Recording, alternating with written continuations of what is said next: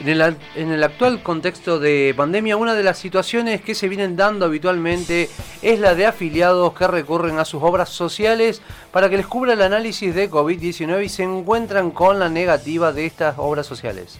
Para hablar sobre esto, estamos en comunicación con la abogada Ana Paula Celis. Muy buenos días, abogada, ¿cómo ha estado usted? Hola, ¿cómo están ustedes? Buenos días. Muy buenos días. Eh, acá Javier Sismondi y Susana Álvarez la están saludando y queríamos saber eh, si los análisis de COVID-19 deben tener cobertura de las mutuales y prepagas. Sí, sí, yo eh, esto quiero aclararlo porque me parece importante. la mayoría de las personas me están llamando eh, desde lo profesional porque no, no reciben la cobertura, ¿verdad? Están internadas, necesitan hacerse un prequirúrgico y no les dan cobertura o, o por ejemplo tienen síntomas compatibles con COVID-19 y no consiguen la cobertura a través de la obra social. Entonces esto hace también lógicamente a que se sature el sistema de salud público porque todos tienen que recurrir a la instancia pública. Eh, yo creo que sí que deben, deben pedir la cobertura, deben tener cobertura, esto ya debería haber estado zanjado y, ya eh, no generar dudas porque eh, estamos transitando una pandemia, pero desde marzo. Eh, pero bueno, sucede que la más de las veces, como el Estado termina siendo lisopado, o bien porque no es tan costoso el análisis quizás y, y no van a recurrir a la justicia por esto, a lo mejor no se dirime en ese ámbito, pero sí se debe dar cobertura y eh, no, se ha, no ha desaparecido el subsistema de salud público y privado como nosotros lo conocemos, subsiste. Entonces no podemos exigir que el Estado dé absolutamente cobertura a todo lo que sea COVID, sino que tenemos que también pedir eh, que las obras sociales se hagan cargo, porque el Estado a través de la superintendencia también asegura fondos eh, para ayudar en esta situación extrema de sanitaria, ¿verdad? Doctora Celis, ¿cuál es la realidad no entre mutuales y prepagas en esto? ¿Se ha encontrado con casos de este tipo?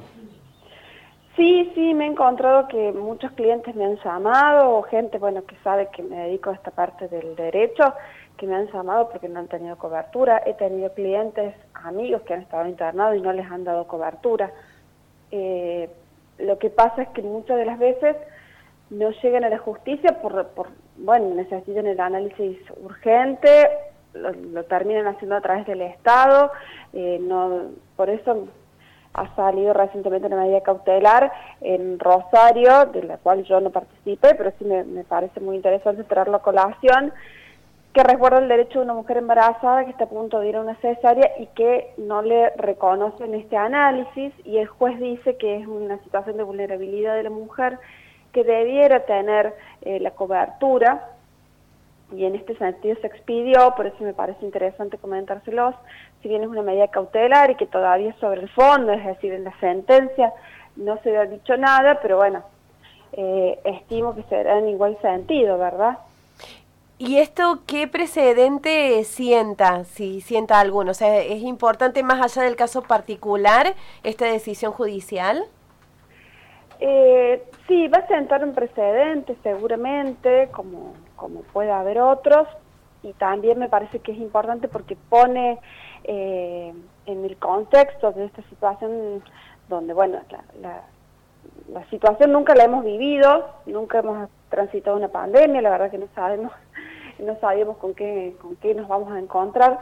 Entonces poner sobre el tapete estos temas es bueno porque la gente empieza a pensar en las coberturas, empieza a pensar en sus derechos y así los empieza a exigir. Y sobre todo, doctora Celis, y uno de los temas que, que, también preocupa tiene que ver con esto de las prepagas. ¿Las prepagas pueden llegar a negar la cobertura por causa de fuerza mayor? Mire, yo creo que en este contexto puede quizás eh, pedir que el Estado auxilie, que es lo que está sucediendo, pero el Estado está bajando también fondos a través de la superintendencia, así que vamos a ver qué sucede. Eh, yo creo que todavía no, no hay un colapso del sistema como para que puedan alegar la fuerza mayor.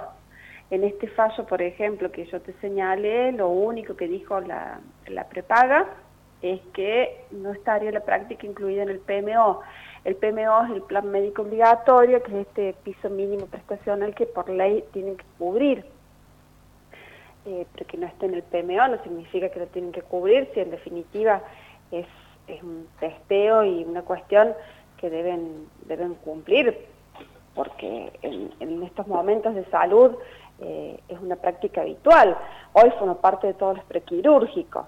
Pero bueno, eh, tenemos que esperar a ver que, se expida la justicia y que quizás esto va haciendo, va haciendo que, eh, que los, los las prepagas y las mutuales y demás los empiecen a incluir como una cuestión habitual. Y recordamos a la audiencia que estamos hablando con la abogada Ana Paula Celis. Ana Paula, ¿en qué casos es el Estado, si es que es así, el que tiene la obligación de ofrecer de manera gratuita el acceso al análisis? ¿Es en todos los casos? ¿Cómo es esto? Mira, yo creo que el Estado obviamente que toma decisiones en cuanto a una emergencia sanitaria y hace el manejo de los datos y el manejo eh, de las decisiones. También ante una situación de que hay una persona que no tiene eh, el acceso a la, salud, el Estado lo debe cumplimentar porque el Estado siempre es el garante último del derecho a la salud. Pero eh, en cuanto hay una persona que tiene su obra social, tiene su prepaga, tiene su mutual, debería tener la cobertura. Y si no, bueno, después eh, el Estado tendrá que hacer el recupero a esos entes de lo que ha, lo que ha gastado, ¿verdad? Ana Paula, ¿se ajusta a derechos que el Estado vaya cambiando los protocolos con sus respectivos criterios de acuerdo a la situación epidemiológica del momento?